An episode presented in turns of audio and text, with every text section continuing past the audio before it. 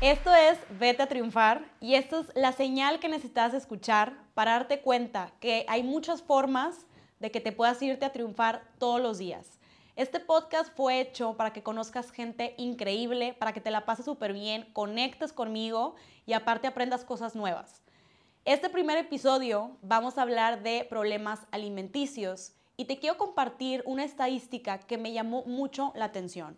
No sé si sabías, pero en México el 90% de las personas que sufren ya sea bulimia o anorexia son mujeres. Y el 10 restante son hombres y esto me llamó mucho la atención porque es demasiado. Este es el primer episodio de Vete a Triunfar y no te puedo explicar todo lo que estoy sintiendo. Estoy feliz, emocionada, nerviosa porque en este episodio te voy a abrir mi corazón y te voy a contar algo que jamás había dicho en mis redes sociales y que incluso mucha gente cercana a mí, familia o amigos lo sabía.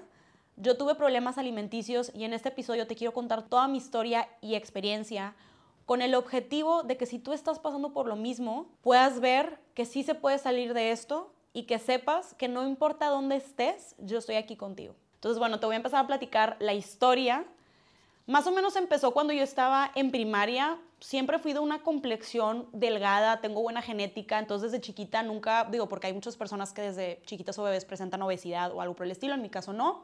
Fue una infancia muy normal. Pero te me acuerdo perfectamente cuando empezó como el primer indicio de que algo estaba mal. Estaba en sexto de primaria y me acuerdo que iba a hacer mi fiesta de, no me acuerdo cuántos cumplí, 10 años, 11. Y yo estaba súper emocionada porque invité a todas mis amigas a mi casa. En ese entonces a mí me bulliaban en la escuela.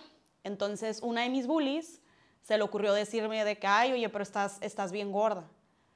Y fue la primera vez que yo, o sea, para empezar a los 10, 11 años, ni siquiera yo creo que dimensionas tu cuerpo, ¿no? O sea, ni siquiera creo que entras en estos como referencias de, oye, estoy flaca, estoy gorda, quiero abdomen, me explico. Entonces dije, ¿cómo que estoy gorda? O sea, ¿qué es esto de estar gorda, estar flaca, no?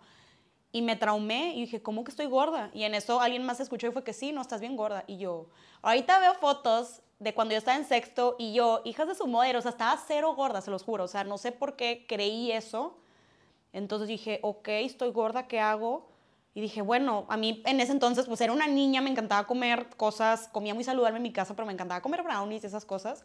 Y dije, no, tengo que estar pues flaca para mi fiesta, ¿no? Entonces me acuerdo que el día de la piñata Típico mi mamá dando chili dogs y papitas. Me acuerdo que no comí nada en la fiesta porque mis amigas me han dicho que me veía gorda. Entonces, desde ahí fue como que el primer, pues voy a decir así en palabras crueles, el primer chingazo, ¿no? Que recibí. ¿Ok? Después de eso, todo fluyó bien en mi vida. No volví a presentar ningún suceso similar que dejara de comer o que me traumara algo relacionado a la comida. Todo perfecto. Después entré a prepa, o sea, en secundaria también todo, todo muy sano. Entré a prepa, hice muy buenas amigas, eh, una vez que entras a prepa, claro que conoces gente nueva. Entonces conocí a un grupo de amigas que salíamos todos los fines de semana juntas y una vez una de ellas, me acuerdo que a ir a una fiesta o íbamos a ir al antro o algo así, ya sabes, ¿no? De que el vestido pegadito. Me acuerdo que mi amiga me dijo, no, ¿sabes qué? Yo como que quiero que se me haga súper padre el vestido, se me hace que no voy a cenar en toda la semana para que se me haga súper bien. Y yo, ¿cómo? O sea, ¿por qué haces eso? Y me dice, sí, inténtalo. O sea, yo, por ejemplo, dejo de cenar o dejo de desayunar y ya para el fin de semana tengo el abdomen súper plano. Y yo, ok. O sea, para mí en ese entonces como que no, no tenía lógica para mí. Digo, de que, pero ¿por qué vas a dejar de comer? O sea, eso pues no está bien, ¿no? Pero poquito a poquito se me fueron pegando esas mañas. Entonces me acuerdo que era pues en ese grupo de amigas era algo un poco habitual, que era que, ok, va a ser mi cumpleaños, vamos a ir al antro el fin de semana, voy a dejar de comer toda la semana o nada más voy a comer algo en el recreo para darme súper flaca. Siento yo que a lo mejor a algunas personas les duró esa rachita de prepa, a lo mejor otras personas como yo lo convertimos en un problema alimenticio. Total, para nosotros el cuento tan largo, ahí empezaron como mis primeras pues comportamientos de un problema alimenticio, pero honestamente nada grave. Y después llegó un punto que dije, güey, la neta me vale madre que no se me ha tan pegado el vestido, yo tengo hambre, ¿no? Todo súper bien. Después eh, hubo un semestre, el primer semestre de prepa, me acuerdo que yo subí un poco de peso porque pues estás en la, conoces mucha gente, hay mucho evento, muchas inauguraciones, la tiendita, entonces subí un poco de peso. Me puse a dieta, bajé, empecé a ejercicio, todo en orden. Ya para el último semestre de prepa, a mí me dio varicela, tenía yo 18 años y bajé como 7 kilos en una semana porque me enfermé, me dio muy fuerte. Entonces yo regresé a la, a la prepa y yo era otra persona, estaba demasiado delgada y me acuerdo que muchas amigas, conocidos, casi toda la prepa me empezó a decir, wow, qué delgada te ves, qué hiciste, flaquísima. Y haz de cuenta que esto a mí prendió el switch y dije, ok, me gusta esto, me gusta que la gente me diga que me veo flaca, o sea, como que me obsesioné con el peso que había llegado y dije, me quiero quedar así. Pero obviamente te enfermas, o sea, bajas de peso, claro que lo recuperas bien rápido. Entonces yo empecé sanamente a recuperar a mi peso habitual y dije, no, no, no, es que yo quiero estar como antes y como antes. Entonces como que empezaron otra vez estos hábitos de, ok, mejor no ceno, mejor no desayuno y ya. Total, pasaron años como que durante, te puedo decir que toda mi preparatoria como que tuve ciertos comportamientos que no eran sanos, pero nunca fue algo como muy rutinario o un hábito. Llegué a la universidad, ya no hacía estas cosas, ya no me traumé, o sea, como que dejé, me dejé fluir, estaba muy a gusto con mi peso, todo perfecto. Total, llega una Navidad, estaba más o menos yo como a, a mitad de carrera, y hubo una Navidad, un diciembre que me comí mucho. Engordé como unos 5 o 6 kilos, porque yo siempre he tenido, ya por suerte lo rompí, pero siempre tenía esta relación sentimiento-comida. Entonces cuando yo me estresaba o estaba triste era, ok, me voy a comer unas galletas, me voy a comer unas rufles, lo que sea. Entonces como que fue toda una causa-efecto de empezar a comer mucho porque fiestas decembrinas, después empecé a ver que empecé a subir de peso, me puse triste porque no me gustaba mi cuerpo, por ende tristeza es igual a comida y así me fui. Llegué a la universidad y claro que llegué al salón el primer día de clases y fueron como estas miradas de, ay, Florencia, pues, ¿qué, se, comió qué, qué le pasó, no? Entonces, como que a partir de ahí tuve un problema con la comida que no podía dejar de comer. Me empezaron a dar muchos, muchos atrancones y yo siempre he sido una persona antojada y que le gustan las papitas y todo, pero en esa época ya era algo obsesivo con la comida, no podía dejar de comer. O sea, creo que nunca lo llevé al límite que engordé 20 kilos o que ya estaba en obesidad, pero sí era demasiada comida la que yo ingería y eran como atracones, ¿no? O sea, de que me comía un chorro de papitas, muchos panes, lo que sea, y luego entraba esta, como este remordimiento. Y físicamente a mí me empezó a dar colitis, me empezó a traer gastritis, me sentía muy mal cuando yo me sentía esos atracones. Entonces era como que, ok, me daba mi atracón, era viernes, estaba toda inflamada, me sentía súper mal, por ende dejaba de salir, dejé de frecuentar amigas. Me acuerdo que mis amigas me marcaban de que, ándale, vamos a salir, y yo me sentía en esos momentos yo me sentía súper gorda, inflamada, me sentía mal físicamente, no quería. Entonces me empecé a aislar de la gente que quería. Entonces hubo una vez, no me acuerdo exactamente qué punto fue, fue en carrera, tenía yo creo que como 19, 20 años. En una de esas me dio una trancón y me sentía muy mal físicamente. Y dije, es que ya no me quiero sentir así, me siento muy mal, me duele mucho la panza. Entonces en ese momento se me ocurrió la idea de decir, bueno, ¿y si vomito? Pero no porque quiero ser bulímica o algo, sino porque me siento muy mal y ya no me quiero sentir así. Lo hice una vez y yo misma me prometí de, ¿sabes qué? Una vez y ya no lo voy a volver a hacer porque yo estaba consciente que estaba mal. Ok, una vez, a las tres semanas, un mes, lo volví a hacer y así sucesivamente y se llegó un punto de mi vida que lo llegué a hacer todos los días. Entonces, yo en mi mente era que yo no soy bulímica, o sea, yo nada más vomito cuando me doy mis atracones. Porque hay ciertas personas que cualquiera comida que entra a su cuerpo lo sacan, ¿no? Ese no era mi caso. Yo nada más cuando me da tracones y había de repente ciertas, ciertos momentos que pasaban una dos semanas que me, me, contenía y controlaba mi ansiedad y no me da tracones, entonces dejaba de vomitar y yo era que pues no soy bulímica, o sea, si no me doy atracón, no vomito y todos felices. Total, llegó un punto que se me salió de las manos. Eh, mi mamá como que llegó un momento que pues que se empezó a dar cuenta que algo había mal conmigo, de oye, pues, ¿qué te pasa? ¿Qué te está pasando? Te noto diferente. El tema de los atracones, de que yo no podía dejar de comer, yo abiertamente se lo dije a mi familia y me apoyaron muchísimo. Me, eh, me ayudaron, me llevaron a terapia, después entré a un grupo que tal cual se llama así como que Comelones Anónimos, básicamente, no me acuerdo exactamente el nombre, tipo Alcohólicos Anónimos por comida. Entré, estuve ahí unas sesiones, no me gustó, me sentía muy incómoda, eh, era un ambiente medio pesado. Pero el tema de, del vómito, eso yo nunca lo mencioné porque para mí ya era, creo que voy a preocupar mucho a mi familia y una cosa es que les diga que no puedo dejar de comer papitas y otra cosa es que les diga que lo vomito, ¿no? O sea, para mí ya era temas como un tema muy delicado. Pero mi mamá sabía que algo no, no estaba bien conmigo, ya me preguntaba, oye, ¿qué pasa? Es lo de la comida y yo, no, mamá, ya lo tengo como controlado porque obviamente pues empecé a vomitar y claro que se fue a bajar de peso. Me lleva él con un psicólogo y me acuerdo que en la primera sesión me empezó a hacer muchas preguntas, le platiqué todo lo que yo hacía, me abrí con él y le dije, no, pues esto, esto y esto, me empezó a hacer varias preguntas y al final de la sesión me dijo, ok, Florencia, eh, tú eres bulímica. Y yo, no, yo no soy bulímica. O sea, yo estaba en negación total. Yo era de que no, es que yo nada más lo hago cuando me, me atraco y, y no vomito yo todo el día, entonces yo no soy bulímica. Me dice, a ver, o sea, me, me dio como toda la explicación psicológica, todos los patrones, las, las acciones que yo tenía. Me dice, es que Florencia, tú eres bulímica, lo tienes que aceptar, porque si no lo aceptas no lo vas a poder arreglar. Claro que ese yo me, yo me indigné y dije, ¿qué le pasa? ¿Cómo hacer yo bulímica? Seguí yendo con ese psicólogo y me ayudó mucho. Yo creo que ir con él me, me di cuenta que acepté mi problema y dije, ok, creo que está mal, o sea, creo que sí tengo un problema con el vómito. Te digo que se empezó a convertir algo que hacía todos los días. Bajé muchísimo de peso, llegué a pesar como 48, 49 kilos. Mis piernitas, mis brazos eran tílicos. Cuando ya me empecé a asustar fue cuando me empezó a dejar de bajar. O sea, no tal cual perdí mi regla, pero me bajaba muy poquito. O sea, empecé a tener ya problemas como más densos y dije, para mí fue una alerta roja. Y dije, Florencia, ¿qué estás haciendo con tu vida? O sea, ya te está afectando la menstruación, que eso es llegar a un punto pues bastante grave. También mi pelo muy reseco, la cara súper seca. Mi cuerpo estaba, pues ya no era como, ay, qué padre, me veo delgada. O sea, ya me veía enferma, por así decirlo. Pero en ese entonces me acuerdo que mi familia era que, oye, ¿por qué estás tan flaca? ¿Qué estás haciendo? Y yo, no, es ejercicio, estoy comiendo sano, estoy haciendo esta dieta, pero siempre lo traté de esconder. Ni a mi mejor amiga, ni amigos, a nadie le conté, porque me daba mucha vergüenza y como que no los quería preocupar y no quería que, que me catalogaran o que me pusieran una etiqueta por mi problema. O sea, yo dije, no, es que imagínense, si yo les digo que soy bulímica, el día de mañana que yo me esté comiendo unas papas, pues se me van a quedar viendo o me van a decir que no coma eso, no sé, como que a mí me da mucho miedo que me fueran a tratar diferente. En ese entonces yo tenía una pareja y con él fue con la única persona que yo, perdón, oigan, yo dije voy a tratar de no llorar, pero bueno, es, es válido y creo que es normal dejarse sentir. Entonces yo con esa pareja fue con la única persona con la que yo me abrí y a medias, o sea, no crean que le conté todo porque digo que me da mucha pena.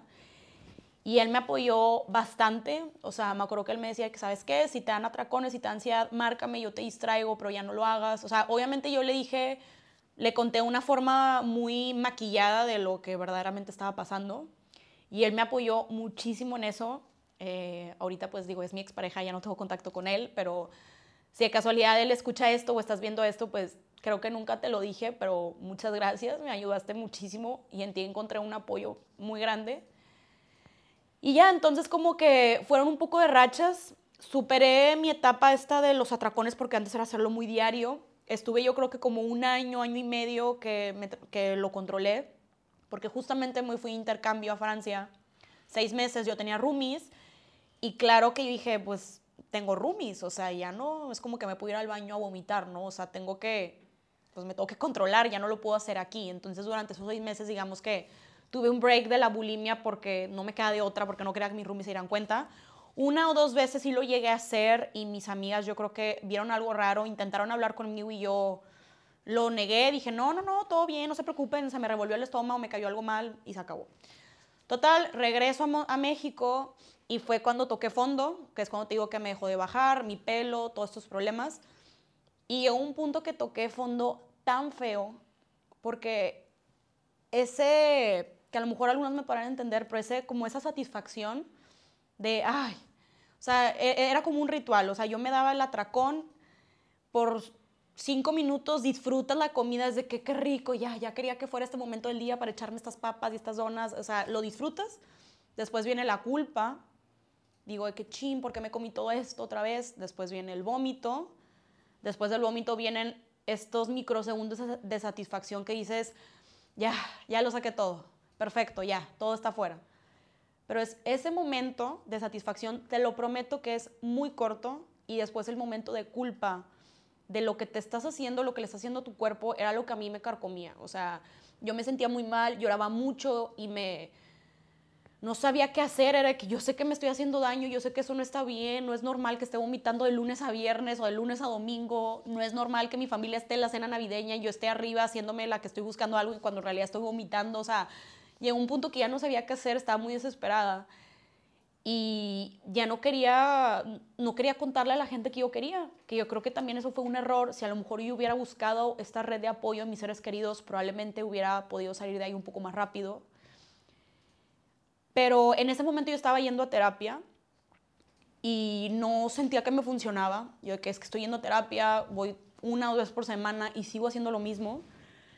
Pero cuando una vez toqué fondo que me vi al espejo, con, casi creo que vómito en la blusa, dije, ¿qué estoy haciendo? Ya no quiero estar así, esta no es la Florencia que yo conozco.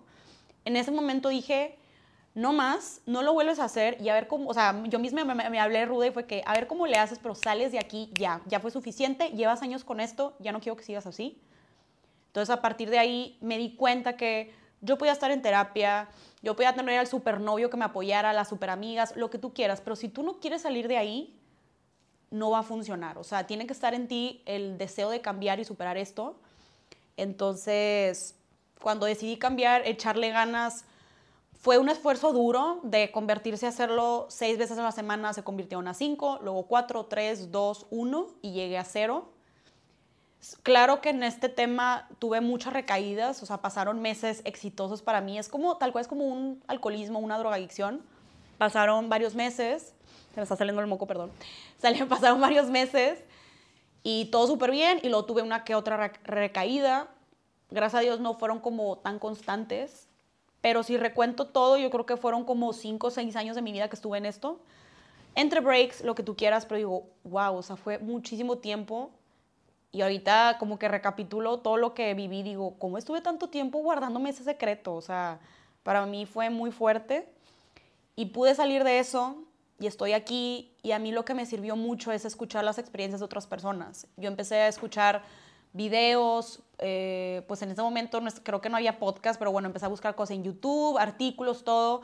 Traté de empalmarme con personas que han pasado lo mismo que yo y digo, a ver, o sea, si otras personas tienen problemas alimenticios y lo piden superar, yo también. Entonces traté de buscar como esa red de apoyo y me sirvió muchísimo y es por eso que te digo que quise hacer este episodio para platicarte y decirte que yo sé que es difícil, yo sé que a veces te sientes sola, que no le puedes contar a nadie, yo sé que te da mucha vergüenza, te sientes culpable contigo misma, pero te prometo que si le echas ganas, si buscas a gente que te apoye, si vas a, por favor, con un especialista, esto no se te va a quitar sola. Yo en su momento dije, ¿para qué voy a ser una psicóloga? Yo lo puedo controlar. No. Eso yo creo que es de los primeros errores que yo cometí. Tienes que buscar ayuda a un profesional. Y ya con mucho tiempo de esfuerzo lo logré superar y ahorita estoy muy orgullosa de decir que llevo, no me acuerdo la última vez que lo hice.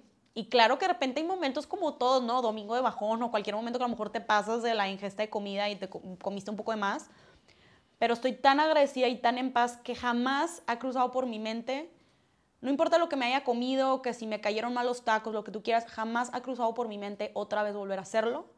Y eso me tiene muy orgullosa, muy en paz y muy feliz, porque te puedo decir que sin, nunca yo creo que debemos de asumir que nunca nos va a volver a pasar. O sea, como el alcoholismo dicen que nunca se te quita, es nada más controlado. Yo creo que esa, como, no sé, esa heridita sigue dentro de mí entonces yo sé que le tengo que tener respeto a la comida y cuidarme a mí misma, pero logré y ahorita estoy muy feliz, muy en paz con mi cuerpo, con mi persona y tengo ahorita una relación muy saludable con la comida y si es posible, porque antes era como este amor-odio, lo pude superar y a grandes rasgos te cuento esto, no quise dar tampoco tantos detalles porque tampoco quiero caer como en el morbo y honestamente también hay que ser muy cuidadoso con lo que compartimos porque aunque no lo crean, personas, si yo entro mucho en detalle, las personas se roban ideas de aquí y yo no te quiero dar más ideas o formas de, que lo puedas hacer. Simplemente mi objetivo fue contarte mi experiencia, saber que no estás sola o solo y que de verdad, te lo vuelvo a repetir, puedes salir de esta. Yo soy Florencia Guillot y espero que te haya servido este compartirte mi testimonio. Y justamente invité a dos chavas, a dos guerreras Banorte que son increíbles y vamos a seguir platicando este tema para que no te me vayas. Ok, perfecto, ya pasó el perrimomento cursi, la parte emocional. Ahora te quiero presentar a dos guerreras súper chingonas que quise invitar en este episodio para que platicáramos más del tema. La primera es Brenda Verónica, alias Brembita, claro que la conoces. Cabe destacar que yo lo conozco como Brembita. O sea, antes del episodio le dije, güey, ¿cómo te apellidas? O sea, no, yo te conozco como Brembita. Y te quiero presentar a Brembita, que es nutrióloga deportiva, creadora de contenido y empresaria. Busca incentivar el cambio de hábitos por medio del ejercicio, alimentación y una buena salud mental. Mi brembita de oro. Uh. Muchas gracias por estar aquí. Oiga, acaba de destacar que la brembita se nos arregló, güey. Está taconada. Eso no pasa, valoren. Nos dejó los tenis para venirse bien perrilista. Valoren, esto, esto no pasa. Esto no pasa. El Rudy, mira así, pasando la bomba. Y por otro lado, te quiero presentar a Mariana, que ella es licenciada en psicología. Y mira, Mariana nos vino a humillar con su super currículum. especialista en psiconutrición y psicología del deporte, head psychologist de Healthy Vita y host del podcast Desde la Raíz. Ayudó a las personas a reconciliarse con su imagen y sus cuerpos, así como la mejora de su relación con la comida, a través de la facilitación de herramientas para la resignificación del autoconcepto, la gestión de emociones y la construcción de la mejor versión de uno mismo. Su pinche madre. Y la queso. Ni modo. Arrasando. Oiga, pues muchas gracias. Primero que nada les quería agradecer que estuvieron aquí porque aparte mis dos guerreras, güey, movieron cielo, mar y tierra, cambiaron vuelos, todo un pedo porque estuvieran aquí, así que me las valoran mucho, yo también las estoy valorando bastante. Y bueno, vamos a seguir con ese tema de los problemas alimenticios y quiero empezar con la primera pregunta y que vayamos cada quien compartiendo nuestra opinión, que es, ¿cuál es el primer recuerdo de sus vidas donde la comida o el comer tomó un aspecto importante en sus decisiones y emociones? Justamente yo les estaba platicando hace rato que en mi caso empezó desde que estaba en primaria, en una fiesta donde una estúpida me dijo que estaba gorda y que, pues, oye, va a ser tu fiesta y estás gorda, ¿no? O sea, niña, porque a mí me buleaban de chiquita.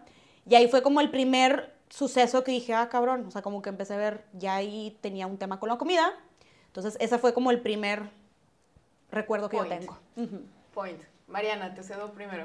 Híjole, no, lo mío igual, o sea, de novela de las nueve, este, yo, mi abuelo paterno era como, o ahora ya con la formación entiendo que él tenía un trastorno de la conducta alimenticia, pero en aquel momento yo no lo alcanzaba a visualizar, obviamente. Entonces yo me acuerdo mucho que llegábamos a la Navidad y pasábamos a la báscula, o sea, nos veíamos una vez al año y era pesarnos a todos ah, para ver realmente cómo estábamos, cómo nos habíamos portado en el año, ¿no?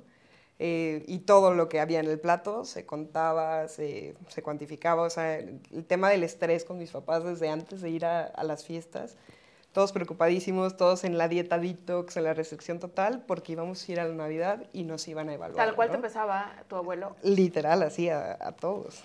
Pero era como esto de, o sea, a él le importaba mucho entonces que sus nietos todos se vieran bien, excelentes. Muy, muy cañón.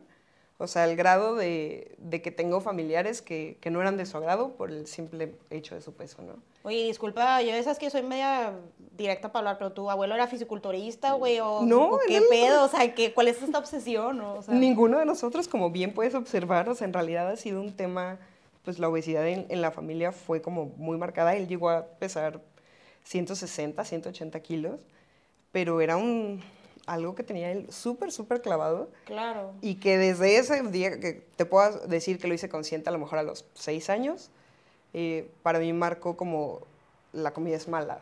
claro. O sea, pero me imagino que en ese momento tú no entendías como decías y luego ya a lo mejor muchos años después entiendes que pues que a lo mejor no se justifica pero que él tenía ese trauma y a lo mejor no quería que ustedes pasaran por lo mismo, entonces como que era su forma de protegerlos, por así decirlo. Sí, claro, ya ahora muchos estudios después todo queda más claro, pero sí, en ese momento como que lo que yo interpreté es comer es malo y, y, se vio reflejado en muchas conductas a lo largo de mi vida, ¿no? Como yo compraba unas galletas y las escondía la envoltura en los asientos o no le decía mamá, no le decía papá, porque la realidad es que el discurso en casa era así, ¿no? La comida es mala. Sí. ¿Tú, Brenda? Por mi lado, eh, mi mamá desde siempre fue una persona que trabajó mucho, mucho, mucho. Eh, y siempre salía súper tarde y lo primero que se le cruzara, o sea, gorditas, la coca, la galleta. Entonces siempre estuvo peleando mucho con el tema de la obesidad y se armaba unas dietas que eran demasiado estrictas. O sea, yo me acuerdo, incluso ahorita todavía em, vas a mi casa y mi refrigerador estaba eh, lleno de, dietas, o sea, la dieta del helado, la dieta del chicharrón, la dieta de eh, la luna, la de la sopa, la de la cebolla, o sea, de verdad era una constante entrada y salida de dieta y entrada y salida Pero a ver, entonces, perdón que te interrumpa, a ver si te entendí bien, o sea, como que tu mamá empezó como por facilidad comer comida chatarra, y por ende luego ella se ponía dieta y se ponía dieta. Yo me acuerdo perfecto que mi mamá se volteaba a ver al espejo y se, era como, ay, estoy bien gorda, es que ya no me entra, es que veme. Se hablaba súper, súper feo. Entonces yo me acuerdo que, imagínate, tu mamá es tu héroe, o sea, claro, es, tu, claro. es tu señorón. Entonces yo me acuerdo que yo le decía, pero te ves bien, pero te ves bien. Y me decía, no, es que otra vez, ya engordé. Y se subía y estaba súper de malas. O sea, de verdad era de un carácter muy fuerte. Entonces empezaba otra vez una dieta. Y a final de cuentas, nosotros, por lo mismo de que trabajaba mucho, convivíamos muy poco. Y obviamente también no tenía chance de hacerme de comer ni nada. Entonces, yo comía exactamente lo mismo que ella. Si a ella le tocaban 100 gramos de chicharrón, pues a mí también me tocaban 100 gramos de chicharrón, ¿no? Entonces, era como nuestra manera de relacionarnos. Eh, antes de esto, yo me acuerdo que a los seis años me habían, o sea, yo siempre he tenido, ya sabes, por acá el chamorro, sorry, no me puse crema, pero... yo así juzgándola así en skincare de. Eucerin. Repórtate.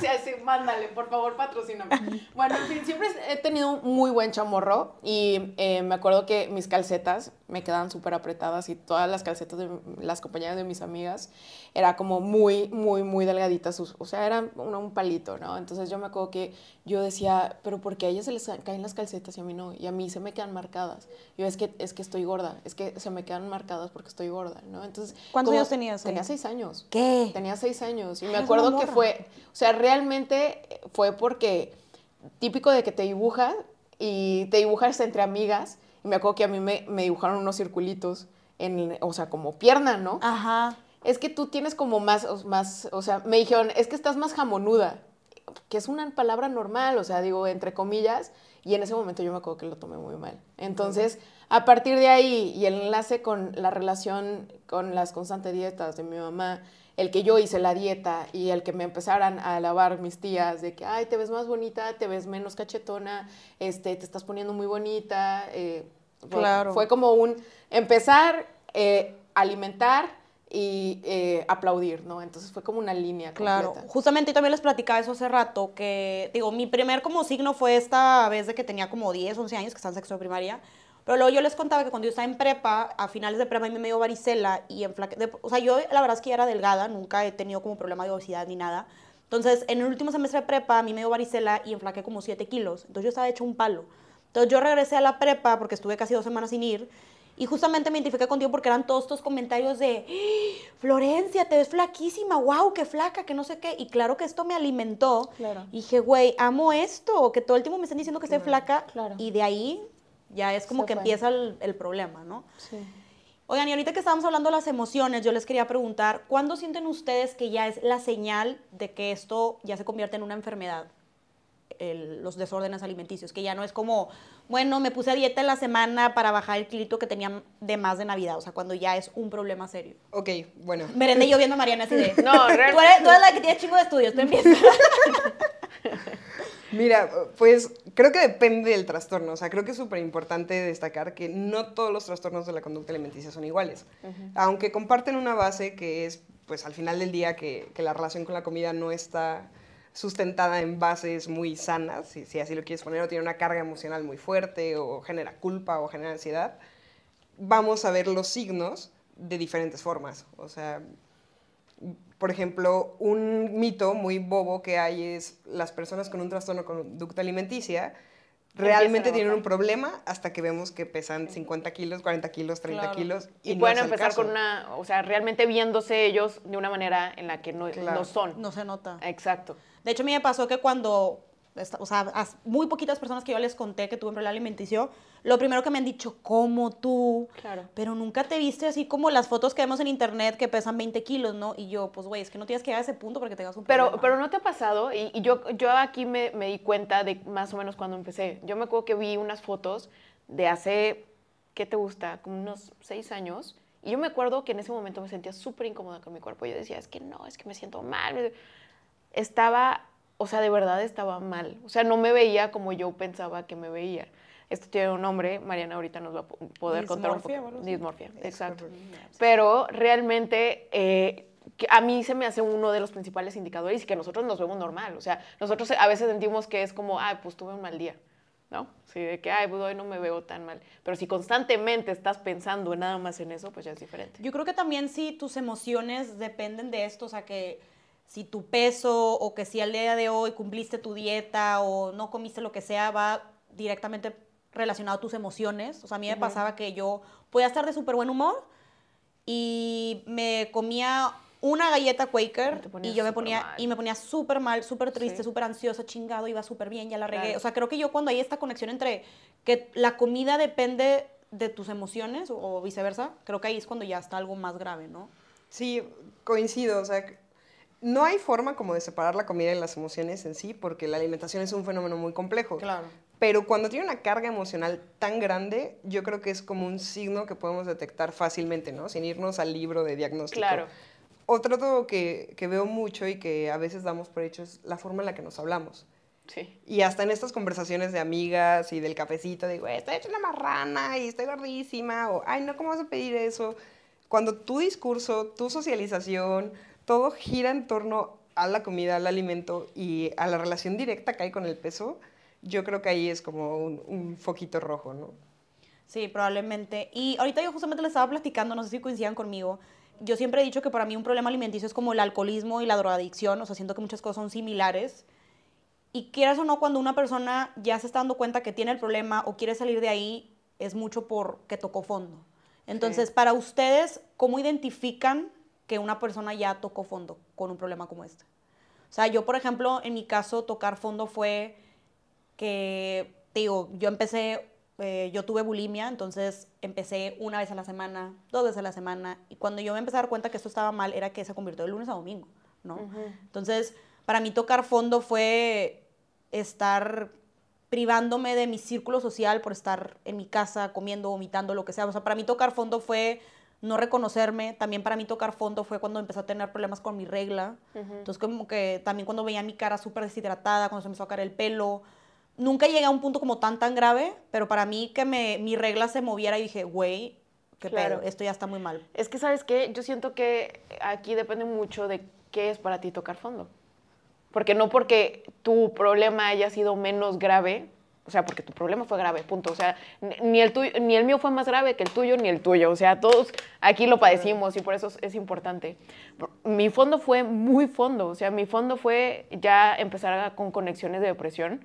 Em, mm, a final de cuentas, mm, yo me empecé a, desconectar tanto de mí, porque a final de cuentas un trastorno es una desconexión de ti. Claro. Y me empecé a desconectar tanto de mí que llegó un, un momento en el que yo ya no vivía dentro de mi cuerpo. Eh, y ya estaba viviendo una parte de depresión en la que no me bañaba, no tenía espejos, no me volteaba a ver, no me arreglaba. Eh, y me empezaron a, cruzar pensamientos de, pues si no le importó a nadie, pues, ¿qué, hago, ¿qué hago aquí, no? Y me acuerdo que una vez venía en carretera, estaba viviendo aquí en Monterrey y traía el carro y venía un, un, eh, un tráiler que venía hacia mí. Y dije, ¿y pues si me mato la chingada? Nadie se va a acordar de mí, ¿sabes? Entonces, yo creo que mi fondo fue muy diferente, ¿sabes? Mi fondo ya fue em, ya pensar o ya atentar conectar contra tu vida. En, atentar contra tu vida, que a final de cuentas sí se atenta contra la vida, porque a final de cuentas no le estás dando a tu cuerpo lo que se necesita. Pero se empieza a conectar con otras cosas. Y a veces, te digo, realmente nosotros pensamos que un trastorno alimenticio es, ay, bueno, me salto una comida. O, ay, bueno, pues se ve delgada, lo voy a poder manejar no, realmente todos entramos a esto y sentimos que lo podemos manejar. Claro. Y llega un punto en el que, ah, caray, se me salió de las manos. Claro. Fíjate, también les estaba platicando que que yo al principio entré mucho en negación, o sea, para mí en su momento tener un desorden alimenticio era como, es que yo no soy bulímica, o sea, para mí bulima era esas personas que el alimento que entrara a su cuerpo lo sacaban y como yo no hacía eso, nada más era cuando tenía mis atracones. Claro. Yo era que, güey, yo no soy bulímica, eso no es bulimia. Hasta cuando un psicólogo me hizo ver de que, a ver, Florencia, o sea, tienes bulimia y lo tienes que empezar a aceptar y dije, no, estuve en negación mucho tiempo hasta que empecé a tomar en cuenta, porque claro que vas perdiendo la noción, pero dije, güey, lunes, martes, y yo llevo todas las semanas vomitando. Claro. O sea, eso no es normal. Sí, claro. O sea, entonces, la verdad, te soy súper sincera, Brenda, es que como que me entró sentimiento. Lamento mucho que hayas pasado hasta ese punto. Eh, yo creo que en mi caso, si no hubiera tomado cartas en el asunto, probablemente hubiera llegado a ese punto. sí, es que... Imagínate cuántas personas no nos están escuchando ahorita y están pasando por, por lo mismo. Claro. Y sí está bien cañón. O sea, tocar fondo yo creo que ya es cuando te pierdes a ti misma en mi caso era, como dices tú, me identifica mucho con la parte que dices tú que ya no sientes que estás en este mundo. O sea, yo de repente era, estaba en la escuela y estaba en las clases y era de que ya ni escuchaba, no estaba procesando, me hablaban mis amigas y yo nada más estaba pensando de, chingado, es que fue el recreo y me comí unas papas y me comí un sándwich y no alcancé a ir al baño, ¿qué hago? Y cuando dije, güey, qué pedo que en medio de un examen me estoy yendo a vomitar, o sea, ahí dije, es, ¿Qué pedo? Yo, yo realmente me acuerdo, eh, y realmente muchas veces se lo dije a Mariana, digo, es que yo ya no siento ni hambre, no siento frío, no siento eh, cansancio, o sea, llevo a mi cuerpo al límite porque a veces entrenaba cuatro horas, o sea, realmente no, ya no lo siento. Claro. Y es esa desconexión de ti, porque a final de cuentas yo también así lo sentía en los atracones, lo sentía como si te pusieras pedo y no estás ahí, y después de que termina el atracón es como, ves todas las envolturas. Reaccionas. Uy, claro. qué chingos hice. Haz de cuenta, así, así, así se siente. Bien cañón. Sí, yo lo viví de otro lado. Precisamente por esta parte que les platicaba el estigma de cuando tú eres llenito no puedes tener un trastorno de la conducta alimenticia. Entonces yo vivía en ese tabú y pues nunca conecté con eso. Claro. Hasta que me di cuenta que de verdad ya tenía el estómago destrozado, que, o sea, los atracones ya habían acabado con mi capacidad de digerir, después hacía ayunos de 48 horas, o sea, y ya muy grande, o sea, de, de años de vivir estas conductas y de darme cuenta que algunas fueron aprendidas y que algunas estaban en mi familia y que otras las había adecuado yo. Y entonces realmente me doy cuenta de que estoy tocando ese fondo cuando digo, no me conozco. O sea, ya no me importa qué le pase a mi cuerpo, ya no me importa si siente hambre, lo mismo, o sea, si siente frío, si llevo tantos días mal del estómago, ya no me importa, o sea, porque ya estoy tan clavada acá que ya no conecto con nada. acá. Claro, aparte también siento que te das, o sea, te das dando cuenta que ya no solamente te afectas a ti misma, sino también afectas a las personas que te quieren, que están alrededor tuyo. Sí. Yo empecé a tener problemas con mi familia porque claro que empiezan todos estos cambios de humor, no sé si a, si a ustedes les pasó. Yo de repente era, mm, tenía como mucho enojo, pero este enojo que tenía conmigo misma, que no podía salir de ahí, me aislaba mucho mi familia. Sí. De repente, ¿qué vamos a comer? Y yo, no, no quiero ir a comer porque es cara en tentación y ya me prometí que no lo iba a hacer. Llegaba a la escuela y enseguida me iba a encerrar a mi cuarto y mi mamá era que porque no quieres hablar conmigo. O sea, ya empezaba a alejar a la gente que quería y también dije, a ver, pues ya me estoy llevando a encuentro a la gente que quiero y eso tampoco no está bien, ¿no? O sea, creo que eso sí también. Es súper difícil también cuando tienes una relación, eh, porque a final de cuentas, imagínate, o sea, es una conexión súper directa, el libido se te baja, o sea, no quier, o sea, no quieres hacer nada, estás en malas y a veces no sabes ni cómo apoyar a tu pareja, o sea, me refiero a, a del otro lado, o sea, viviéndolo con él contigo, viendo que no, o, o ella contigo, viendo que, híjole, ¿cómo te apoyo? O sea, porque no te puedo obligar a comer, no puedo obligar a que hagas un cambio que tú no quieres. Claro. Es tal cual esperar paciente. Y Claro. súmale el reto de que las personas que vivimos algún trastorno de la conducta alimenticia estamos acostumbrados a poner nuestras barreras hasta arriba. Sí. Entonces podrás ser el príncipe azul, la princesa rosa, lo que tú quieras, pero toca y toca la puerta y tú no lo dejas entrar. Claro. Exacto. Pues si no sabes conectar contigo, ¿cómo conectas con Con otros? alguien más. Justamente ahorita que empezamos a hablar de ya sea parejas, amigos, familia, yo les quería preguntar, o sea, para ustedes, si alguien está en este problema, ustedes que pasaron por esto, ¿ustedes qué esperarían o qué esperaban de su pareja, amigos, familia? O sea, ¿cómo ustedes hubieran sentido este apoyo o qué hubieran necesitado de ellos? Fíjate que yo en ese momento justamente platicaba que era también, no sé si a ustedes les pasó, pero también era como, son tantas cosas las que estás manejando en el momento que es manejarte a ti misma, eh, aguantar tus cambios físicos, emocionales. En mi caso, yo de verdad no le decía a nadie. O sea, probablemente a lo mejor si alguna de mis hermanas está escuchando esta, diga, wey, what? O sea, ¿En qué ¿cómo- momento, ¿en qué momento eras bulímica? Lo tuve muy escondido también de amigas y todo. Obviamente siento que al final del día muchas, ya sea tu familia o amigos, claro que se las huelen, ¿no? O sea, siento que hay ciertas señales que, estas red flags, como se llaman Claro. ahorita, que indica que tienes un problema. Pero yo en ese caso, con la única persona que medio me abrí y muy poquito fue con mi pareja. Entonces yo, encon- o sea, me acuerdo que llegué a este punto donde dije, es que le quiero contar. Pero si le cuento, se va a preocupar demasiado, no lo quiero como mortificar. Y aparte, no le quiero contar porque no quiero que se me ponga esta etiqueta de, el día de Soy. mañana, ¿qué pasa si un día vamos a- al cine y me quiero como unas palomitas y se me queda viendo raro de que no, es que luego las vas, o sea, como que Sí. me, va, me va a empezar a Sí. tratar diferente. Entonces siento que ahí era mucho de, ok, quiero que me apoyes, te quiero contar, pero no quiero que me juzgues, no quiero que te preocupes, como que yo en ese momento quería eso, o sea, que no me trataran diferente, o sea, que no se me catalogara que fuera Florencia la, la de problemas alimenticios, pero también quería que me, que me apoyaran y que estuvieran ahí al pendiente, porque había veces donde yo decía, como que pierdes el control, ¿no? Y es de que lo voy a hacer y a la fregada. Entonces yo sí quería que mi pareja en ese momento estuviera al pendiente de mí, que me hablara de que, oye, estás bien, ya llegaste, o sea, como que, que me ayudara a no hacerlo, ¿no? Ya. Mira, yo viví las cosas de una manera muy diferente entre mi familia y mi pareja. O sea, mi familia eh, se enteró hasta los 24 años, o sea, yo empecé con esto a los 8 y hasta los 24 se enteraron por un video de YouTube del cual hablamos un año después. O sea, yo lo saqué, lo saqué, ya sabían, obviamente, y se tocó el tema un año después. O sea, realmente no los juzgo y no juzgo ni siquiera a los papás que, que, que no quieren tocar el tema, porque siento que es como un tema de miedo, es un tema tabú, ¿sabes? Es como, tú sabes que tu niño está teniendo relaciones, ya empezó con todo eso, pero, ay, bueno, pues ojalá y le vaya bien, es, ¿sabes? No lo quieres aceptar, pero sabes qué está pasando. Y yo lo veo muy así, o sea, lo veo como que no quieres tener esa, esa conversación incómoda, pero la tienes que tener.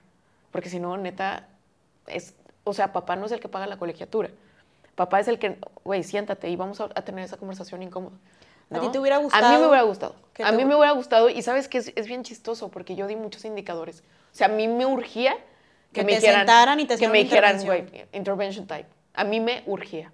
Total. eh, yo empiezo a salir con una persona que obviamente se dio cuenta y fue como otra forma de ver las cosas. O sea, realmente fue que una persona afuera de ti te quisiera más de lo que tú te quieres. Es bien, es ojete, porque dices, güey, ¿por qué me quieres? No me lo merezco, ¿sabes? Es muy feo. Pero a la vez también te obliga a ponerle ganas. ¿Cómo una persona fuera de ti te puede querer más de lo que tú te amas? ¿Sabes? Entonces, a mí me ayudó mucho que una persona me quisiera así de fuerte para entender que yo me quiero querer, yo me tengo que querer todavía más, ¿sabes?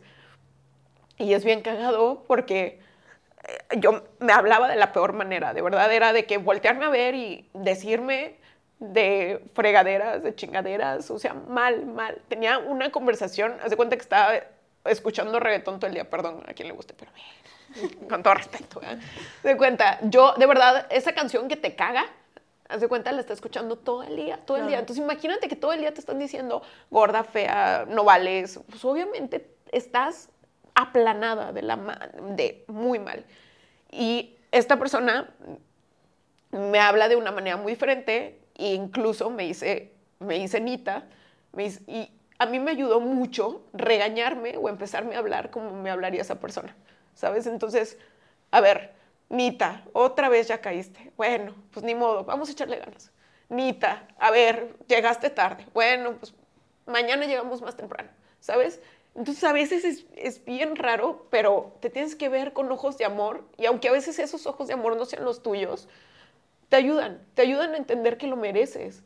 Claro, fíjate que, o sea, ahorita que lo analizo, siempre he sido una persona muy bendecida, siempre he tenido mucha gente que me quiere, amigos, familia, y me pasó lo mismo que ahora que, güey, o sea, pues por algo, ¿Cómo? por algo le caigo bien a la raza, ¿no? O sea, Sí. por algo me quieren, güey, por algo mi familia me adora. Soy cagada. O sea, pues soy chida, ¿no? Según yo. o sea, Claro. y claro que dices tú, güey, no puede ser que todo el mundo me quiera tanto. Y yo no. Porque yo no me quiero así. Claro. Pero ahorita que volvíamos a la pregunta de qué hubiéramos nosotros esperado de nuestra familia, amigos en ese momento, entonces en tu caso, Brendo, tú si A hubieras... mí en mi caso me hubiera encantado que mis papás me dijeran, güey, vamos, vamos. Vamos a hablar, vamos Eh, por ¿De qué, manera, ¿De qué manera te ayudo? ¿Sabes? A mí me hubiera encantado.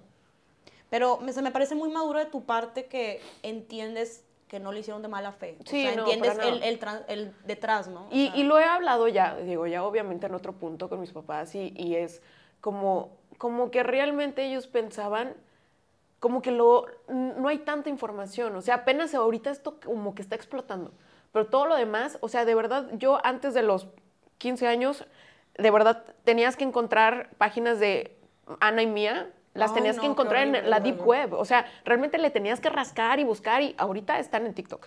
No, deja tú, Entonces, no o sea, había- que en tu caso, digo que no es como que nos llamamos mucho de edad, pero si yo en mi momento que tenía 20, 21 años, de verdad encontrabas información a lo estúpido, A había lo demasiada bestia, cosa. sí, Imagínate claro. ahorita, o sea, Sí, es lo que te digo. O sea, realmente en ese momento todavía era muy tabú. O sea, como que estaba todavía mucho de que nada más hay dos trastornos y Ana es una persona delgada y eh, anorexia es una persona delgada y bulimia es una persona que vomita, punto. Entonces, como que no entraba exactamente en ninguno de los dos perfiles. Mis papás eran como, nomás se está cuidando, ¿sabes? Lo veían muy lejano. Entonces, quieras o no, como no hay tanta información, como no hay tantas, eh, tantas mm, noticia de red flags de qué, cómo tratarlo, pues mejor ellos no se metían en ese pedo. O sea, realmente ellos mismos siento que hicieron coco wash, decir no es para tanto. Fíjate que, por ejemplo, yo con mi familia, ni les vuelvo a recapitular que no, nunca me abrí tanto al tema, entonces, Claro. como que yo en su momento también digo, bueno, pues yo tampoco me abrí mucho, tampoco pedí ayuda, entonces creo yo que tampoco puedo haber dicho, bueno, me hubiera gustado que hubieran hecho esto. Es que no la vas a pedir. O O, sea, sea, ya para que lo pidas es porque de verdad estás Claro. entendiendo que tienes un problema. Sí, claro. Y para ahí es un Pero paso gente, por ejemplo, si hablamos de amigas, o sea, amigas mías que neta, porque no es lo mismo a lo mejor con tu mamá, con tus hermanas que te ven todos los días y que es más fácil que van estas red flags, pero con tus amigas que neta no tienen ni idea, porque yo o sea, yo lo que hacía, claro, que son estas act- actuaciones que uno se avienta, mira, yo me pude haber ganado un Oscar, güey, que era, ok, voy a salir con mis amigas, claro, vamos a comernos la hamburguesa y no hay ningún pedo, vamos a disfrutarla, y claro que yo por dentro estaba, puta madre, güey, por favor, ya me, tipo, voy a decir que me llené, voy a decir que cené antes para no comerme la Sí. me explico, o sea, pero yo me echaba mi mejor actuación para que nadie se diera cuenta. Pero con las pocas amigas que medio les di un hint o como que medio me abrí, yo creo que a mí sí me hubiera gustado que se lo hubieran tomado más en serio. Porque yo me acuerdo que una, una que otra amiga que era como que, ay, güey, pues ya no lo hagas y ya, hombre, pues ya. Claro. Sí. Y yo es que, güey, te estoy diciendo que estoy vomitando, güey. O sea, El échale ganismo. Como que no es echarle ganas, ¿verdad? O sea, gracias. Sí, güey. Yo creo, mi historia es muy parecida a la de Bren. O sea, a mí me hubiera gustado ser vista, o sea, que mis papás estuvieran más atentos. Hoy los entiendo y sé que Claro. trabajaban mil horas y que era un contexto completamente distinto. Eh, pero yo di muchos signos, o sea, yo me desmayaba en la prepa, tuve anemias toda mi adolescencia, o sea, entonces sí hubiera, me hubiera gustado ser vista, pero sobre todo me hubiera gustado lo que está pasando ahorita, que me parece maravilloso, que hubiera este tipo de canales, o sea, Claro. que la información fuera accesible, porque tú buscabas, me da miedo engordar, o, y encontrabas estos blogs de Ana y Mía, que te decían, ah, bueno, pues estacionate más lejos y mastica hielos y come el chicle, pero nadie te decía, ojo, no, o sea, ve con un psicólogo. Eso no se hablaba. Incluso, se los digo, de verdad, yo odiaba a los psicólogos. Yo dije, jamás voy a estudiar psicología. Oila, oila, sí, quedé. Muy en payaso. Exacto, o sea, súper mega quedé muy, muy cañón. Y creo que ahorita sí hay mucha información negativa, o sea, sí hay gente pues, que sigue promoviendo estos discursos, pero también está el otro lado. Positivo. O sea, claro. ya en, en TikTok buscas trastornos de la conducta alimenticia y vas a encontrar lo malo, pero también vas a encontrar psicólogos que están haciendo bien su chamba, gente que está compartiendo Sí. su historia. Sí. Y yo haber crecido en ese contexto, creo que hubiera sido muy, muy bonito.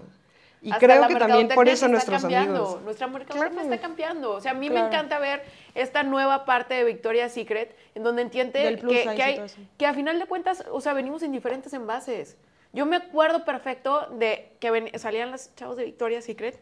y Me acuerdo perfecto de haber googleado las, las, las medidas de Naomi Campbell para ver cuánto me faltaba para bajar en cintura. Y yo, chingada, no, pues ya vale madre. O sea, me quedé sin cena, tipo. Entonces, y ahorita que ves, que entiendes que hay realmente est- esta riqueza corporal en donde, güey, o sea, de verdad valora lo que tienes, o sea, cada uno nos vemos diferentes y tu meta va a ser muy diferente a la meta de Florencia, igual que tus capacidades, igual que tu conocimiento, igual que el tiempo que tienes, Claro. todos somos diferentes. De hecho, o sea, volviendo al tema de- del contenido que teníamos a nuestra disposición en ese momento, yo me acuerdo que sí, o sea, nomás yo me acuerdo una que otro artículo que yo leía de estos pinches blogs de Ana y Mía, güey, no manches, todo, o sea, muchas ideas de a mí las sacaba de ahí, o Ah, sea, hay información súper 100%. peligrosa. Y en ese momento yo me acuerdo que eran contados los contenidos que yo podía buscar, porque me acuerdo que yo quería salir de esa, de que, güey, pues deja busco a alguien que a lo mejor ya pasó por lo mismo y cómo le hizo, qué hago. Y eran uno que otro video de YouTube, como, por como dices tú, estaba este tabú que no se hablaba tanto del tema. O sea, creo que ahorita podemos usar el- las redes sociales para nuestro beneficio, de que ahorita hay podcasts, videos de YouTube, o sea, más audiolibros, libros, o sea, muchas cosas que podemos usar a nuestro favor. Y cambiando un poquito de tema, tenía una pregunta a Mariana, porque siempre he tenido esta curiosidad. Fíjate que en mi familia, eh, digamos que ya hubo como dos, tres generaciones seguidas que tuvimos este problema. Entonces yo te quería preguntar, si tiene algo que ver, no sé si estoy diciendo una idiotez, ¿tiene algo que ver en la genética? O sea, porque es como tanta coincidencia que ya tres personas de mi familia lo tuvimos. Sí, de hecho, pocas personas lo saben porque realmente creo que este tema empezó a tener un foco hace poco y también la gente que hace investigación en psicología empezó a, a talachearle a esta área hace poco.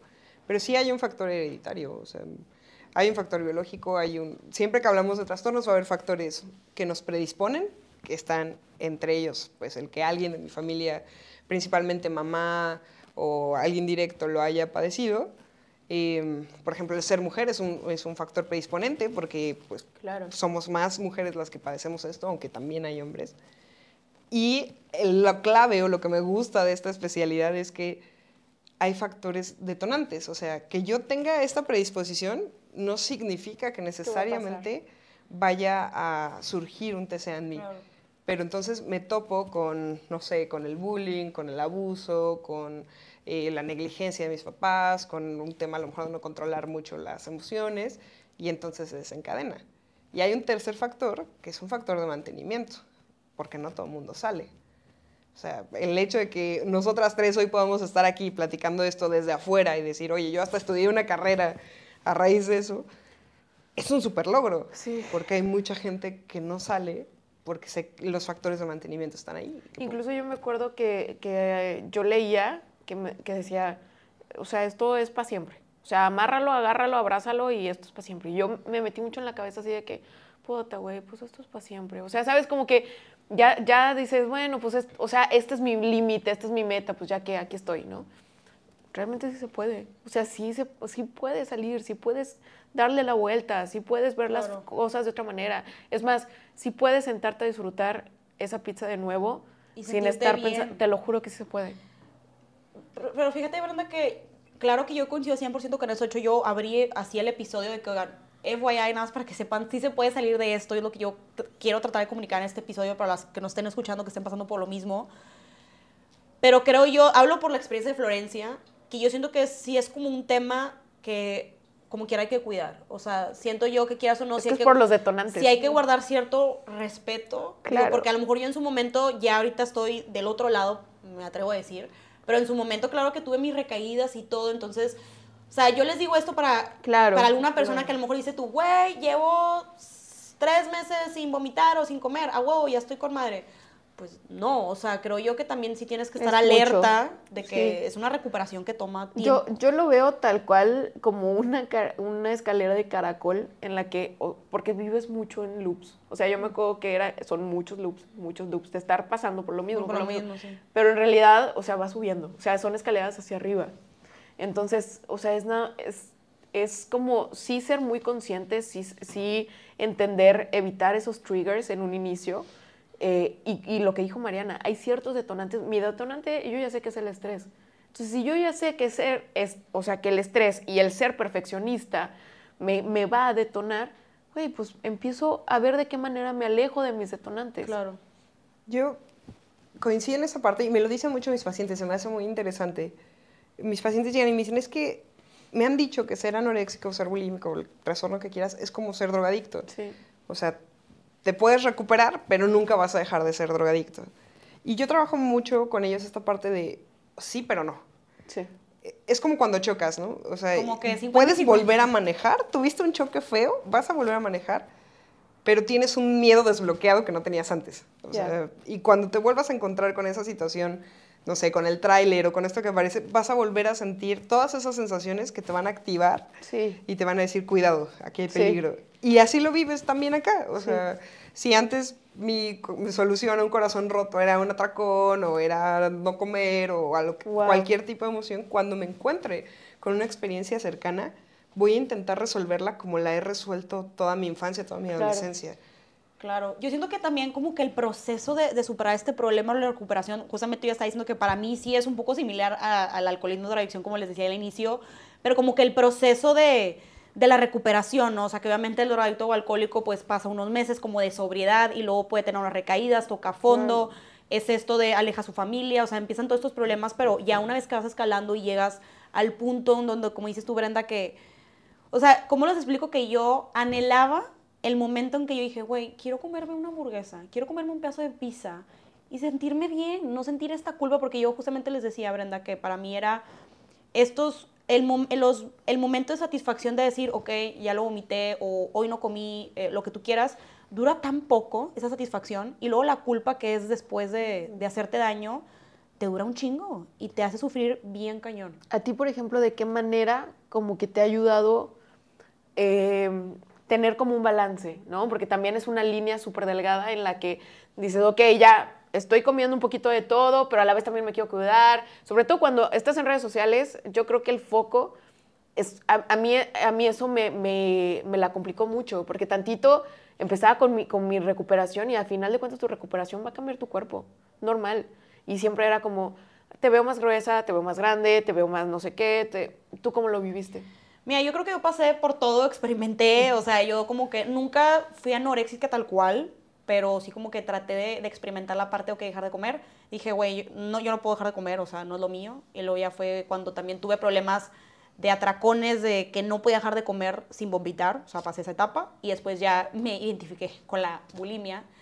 Entonces, claro que después de una vez de recuperarme, o sea, de estar pesando 48 kilos, que estaba muy delgada, cero músculo, las piernitas, a después ya estar pasando esta vida saludable, pues para mí el balance fue como, ok, comer saludable, empezar a hacer ejercicio. Claro que ahorita que dijiste lo de las cuatro horas, el ejercicio claro que también se puede volver algo enfermizo, no solamente es con la comida. Yo claro que, que, ok, ya perfecto, no me doy atracones, no vomito, pero entreno Pero horas. si no voy al gimnasio era un estrés y era una ansiedad de que, güey, no fui al gimnasio. O sea, era como ni una ni otra. Entonces a mí lo que me sirvió fue encontrar un balance en la alimentación, encontrar aquellos alimentos que me hicieran sentir bien, que me dieran energía, sentirme eh, como a gusto, sana. Encontrar un ejercicio que me gustara, que no fuera ahí como por la presión de hoy tengo que ir a hacer mis media hora de cardio, sino encontrar un ejercicio que me, apasionara, que me gustara, que me sintiera feliz. Entonces yo empecé a tomar clases, luego lo empecé a eh, mezclar con el gimnasio. Y fíjate que como que es bien raro, o sea, como que siento que son varias etapas. En su momento yo, ok, pasé lo de la bulimia, pero luego se me hizo esta obsesión de, yo siempre he sido de pierna muy delgada. Y luego ya sabes que empezó esta moda, pues antes la moda era estar súper delgada, ¿no? Y luego vino la moda de, pues ya tener músculo y tener la pierna marcada. Entonces yo me empecé a obsesionar de es que yo quiero mi pierna con volumen y quiero mi pierna marcada. Y luego yo sé que obviamente puedes romper la genética y puedes echarle ganas lo que tú quieras, pero yo empecé a amar mi cuerpo y que, a ver, güey, pues sí, le estás echando ganas y todo, pero al final del día no quieres competir, no quieres ser una fisiculturista, quieres estar bien, quieres ser feliz, acepta como eres, como que para mí empezó la forma, la parte de la aceptación, y se los juro que cuando me empecé a aceptar a mí misma dije, pues, güey, soy de pierna flaca, chinga su madre, o sea, voy a hacer lo que yo pueda si quiero, es que quiero eh, ganar volumen, pero me voy a aceptar como soy. En el momento que yo me empecé a aceptar como soy, hasta la fecha de repente me escriben de que, güey, ¿cómo le haces con tus piernas? O sea, ¿qué haces que se te ven así, tipo como marcaditas y todo? Y yo, es que todo está en cañón de la mente. Entonces yo sí, fíjate que yo sí le guardo cierto respeto a la comida, que yo sé hasta dónde es mi punto. O sea, claro que tenemos los domingos de bajón aquí. Ayer yo estaba viendo Euphoria echándome mis papitas. No me preguntes exactamente, no se trata de cantidad de alimentos, sino yo sé que hay un punto donde digo, ya, ya, hasta aquí. O sea, ya me comí eh, X, no, digo, no quiero decir cantidades, pero llega un punto que desde que, ¿sabes qué, Francia? Pues ya cierra la bolsa. O sea, como que sí, sí tengo esa línea de respeto que yo sé hasta cuándo. Y yo es lo como lo he manejado así, te he encontrado ejercicios que me gustan, una vida saludable y empecé a entender que, pues que yo amo mi cuerpo y que si el día de mañana me quedo como estoy, estoy ahorita, güey, voy a ser la persona más feliz. Pero claro que a mí, ahora, al día de hoy, me gusta cuidarme, me gusta mucho hacer ejercicio y claro que de repente es de que, ok, me quiero ver más marcadita para el bikinazo y así, o sea, pero ya no es como una obsesión y dependo de eso. O sea, si yo ahorita me queda como estoy, sería la más feliz del mundo. Claro. Yo creo que esa es la meta, porque uno de los retos con, con este tipo de trastornos es que clínicamente tú sabes en una depresión cómo se ve la recuperación, ¿no? En una ansiedad puedes entender cuáles son los signos de una recuperación, pero en un TCA no. O sea, en un TCA el trabajo es interno. Totalmente. Y tu recuperación, la mía y la de Bren va a ser completamente abismal. Y el lograr entender el, ah, este es mi detonante, o sea, lo que dijeron, este es mi detonante y no voy a conectar con eso, o el hasta aquí es mi punto. Esa es la meta que todos los psicólogos buscamos con nuestros pacientes. O sea, que, que realmente logren ese estamos haciéndolo bien, hermana.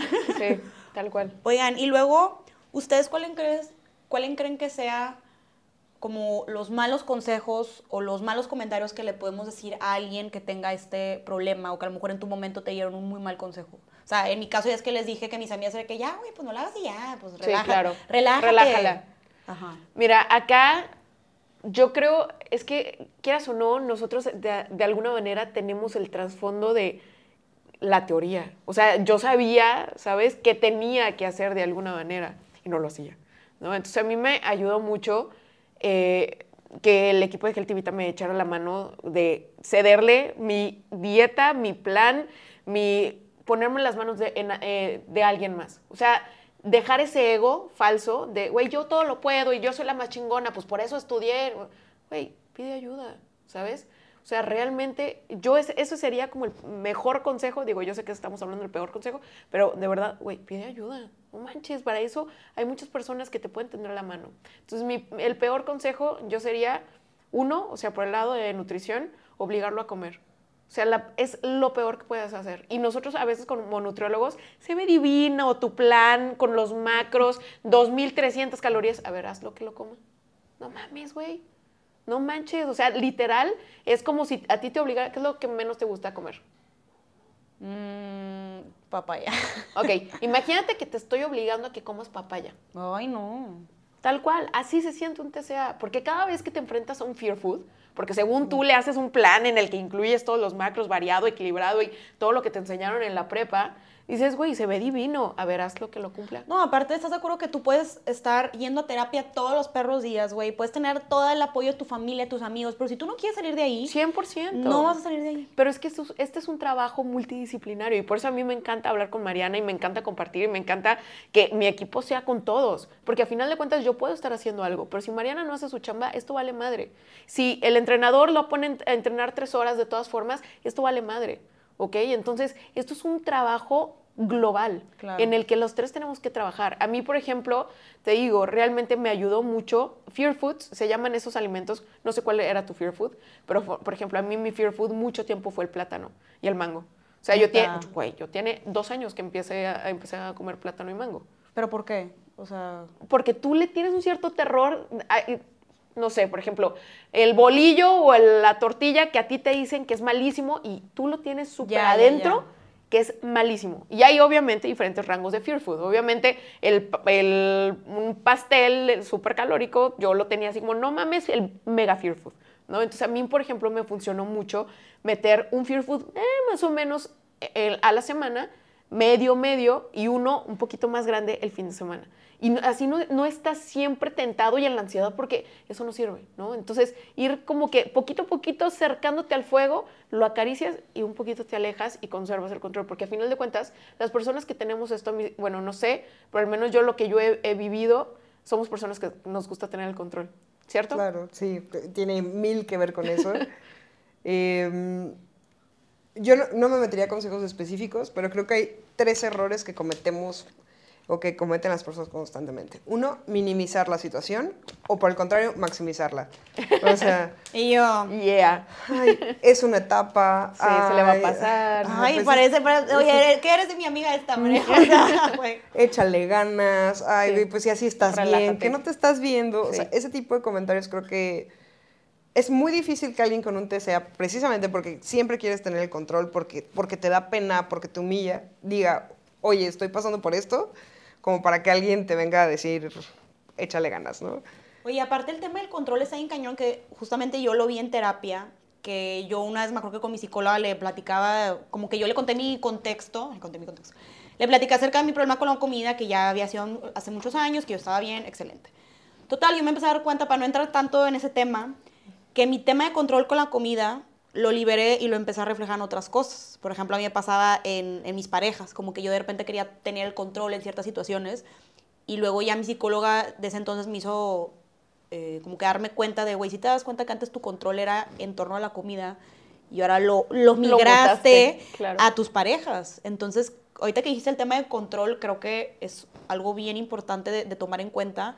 Y también el control de yo, yo puedo salir de esta, yo sé que yo voy a salir de, de todo. Y yo les digo, o sea, no solamente porque aquí mi, mi comadre sea psicóloga, pero yo les decía, güey, de verdad, tú no puedes quitártelo sola. O sea, no solamente tienes que tener una red de apoyo y tener, querer salir de eso, tienes que ir a terapia. O sea, para mí eso es- no es tan opción. No sé qué piensan ustedes. Sí, es que, de hecho, por eso mi podcast se llama Desde la Raíz, o sea, porque el trastorno es un síntoma. O sea, es una forma en la que tú resuelves Claro. algo que te incomoda, algo con lo que no quieres conectar. Y a veces quitas el factor de la comida, pero llega el del alcohol, o llega el Sí. de, no sé, las El- drogas, o las las drogas, compras, sí. o las relaciones con tóxicas, otra cosa. lo que tú quieras, pero no estás resolviendo la raíz. Entonces, si no trabajas sobre esa parte... Es como un es escapismo, ¿no? Te- Siempre te estás escapando de lo que tienes que Claro, enfrentar. exacto. Y oigan, la mejor forma de, de- de ayudar a alguien con este problema ¿cuál, quién- cuál creen que sea? Y ahorita hablabas de no minimizar, de no echarte no esos comentarios de ya, si te ves bien.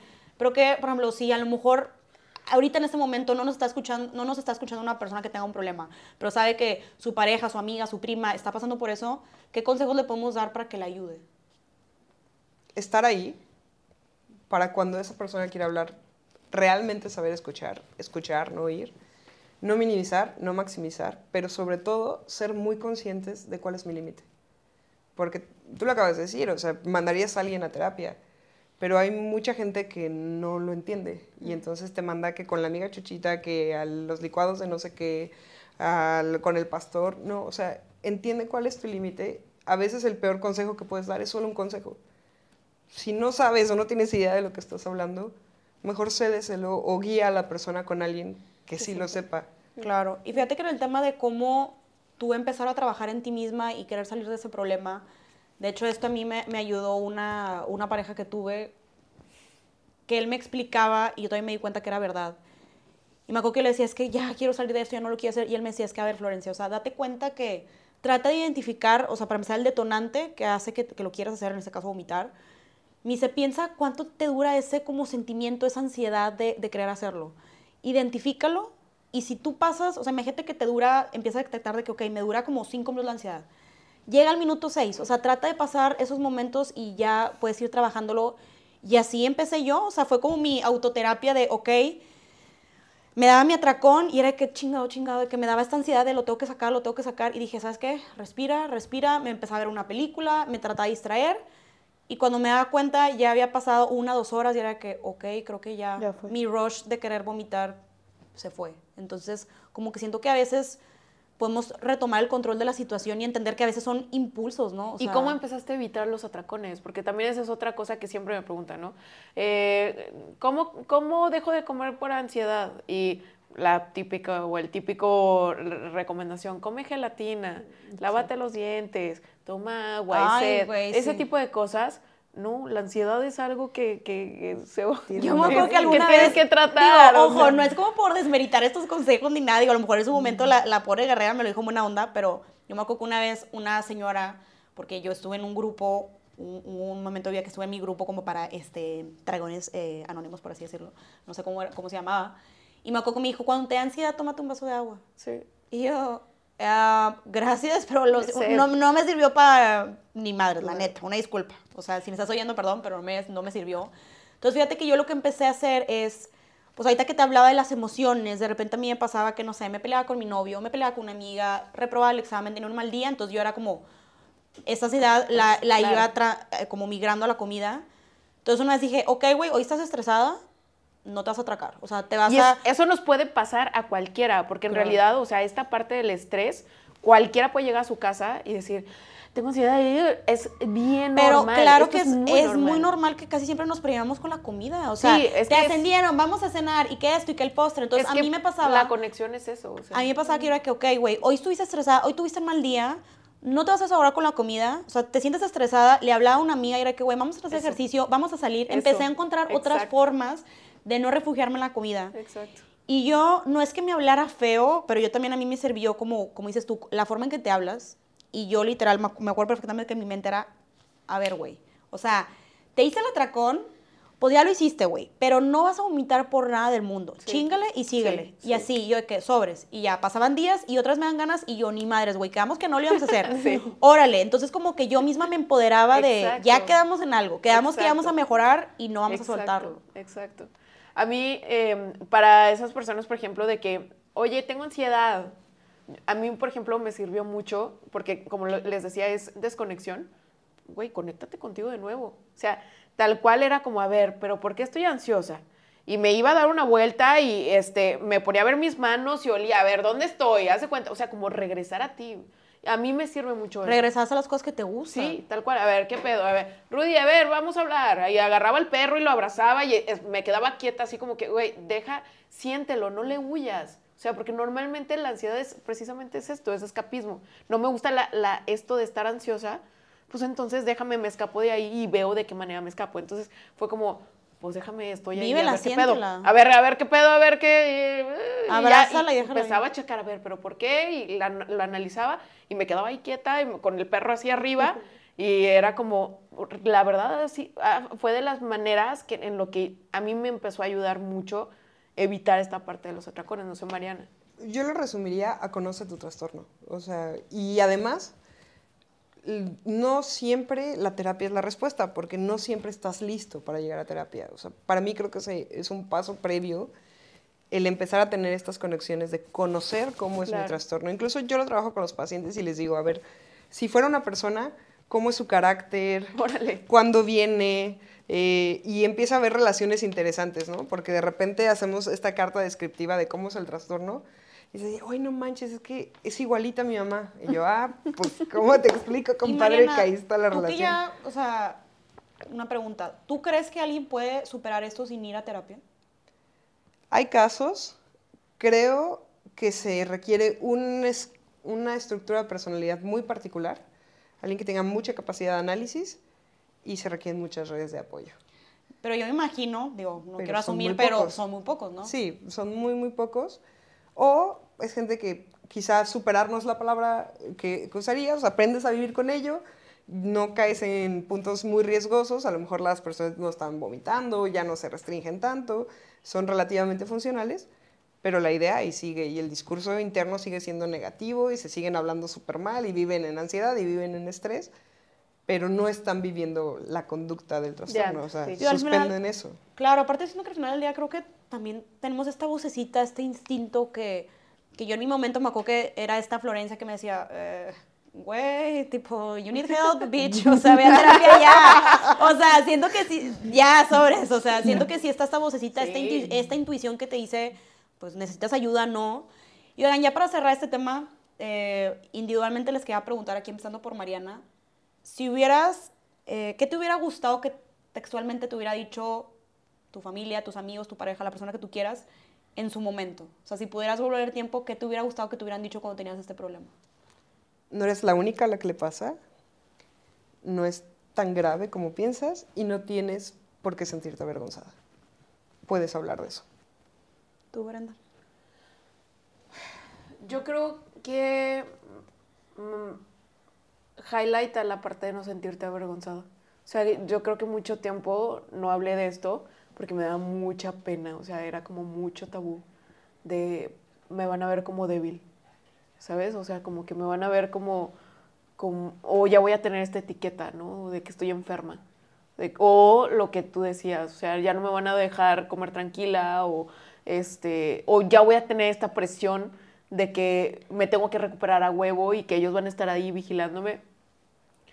Eh, yo más que, que, que me dijeran algo, a mí me hubiera gustado que me llevaran con alguien profesional desde un inicio, porque yo tardé mucho, mucho, mucho tiempo en encontrar a una persona con la que me sintiera identificada, un chingo de tiempo. No, es, que son como los dermatólogos. Porque sí, iba con un psicólogo y me decía esto, y iba con otro y esto, y otro, y otro esto. Y probablemente solo, solo que me dijeran que fuera paciente. O sea, que fuera paciente, que, que, que intentara conocerme de nuevo a mí, que hiciera do the work, tal cual, do- eh, haz el trabajo interno, eh, conócete, pero sí a mí sí me, me hubiera gustado de que me acompañaran a todas las vueltas con un psicólogo, o sea, vamos a encontrar esa persona que tú sientes que, que es la persona que te va a apoyar, que te va a guiar. En mi caso, eh, ya, empezó el primer momento cursi. Pero fíjense que era lo que yo les decía, que yo creo que con ciertas amigas a lo mejor me abrí muy poco, con mi pareja ese entonces, pero yo creo que a quien más se lo escondí fue, fue a mi familia. Y ahorita como que las estaba escuchando y estaba pensando qué iba a decir. Y yo creo que mi respuesta es un poco diferente, pero en mi caso no es que hubiera preferido que me hubieran dicho, sino yo creo que yo hubiera cambiado y yo me hubiera, si pudiera regresar el tiempo, yo me hubiera abierto con mi familia y les hubiera dicho lo que estaba pasando, porque ahorita ya que maduras y ya pasas de eso y lo ves con otros ojos, o sea, yo en su momento tenía miedo de no decir, tenía miedo de decírselo, perdón, porque no quería que me etiquetaran, que me trataran Sí. diferente, pero ahorita que lo veo, yo digo, güey, yo conozco a mi familia, o sea, creo yo que al final, más allá de tu pareja, amigos, perrito, lo que tú quieras, creo que a quien más te conoce es tu familia. y viceversa. Y yo creo que, güey, mi mis hermanas, mi mamá, me aman por lo que soy. Y claro que en ese momento, si yo les hubiera contado abiertamente que estaba teniendo ese problema, ahora neta pongo mis manos al fuego que claro que me hubieran apoyado y hubieran estado ahí para mí. Entonces yo creo que lo que yo hubiera cambiado es no haberles dado esa oportunidad de, de apoyarme, porque no se las di, y de asumir que me iban a juzgar. Al final del día es como, güey, ¿por qué tenemos esta, como, como nos ponemos a la defensiva de que no, y me van a juzgar y van a pensar esto de mí? Güey, darles la chance. O sea, si la gente te ama y te quiere, no a huevo va a pensar algo mal de ti, me explico. Y más con la gente que más te ama, Exactamente, por algo te ama, por algo está ahí, ¿no?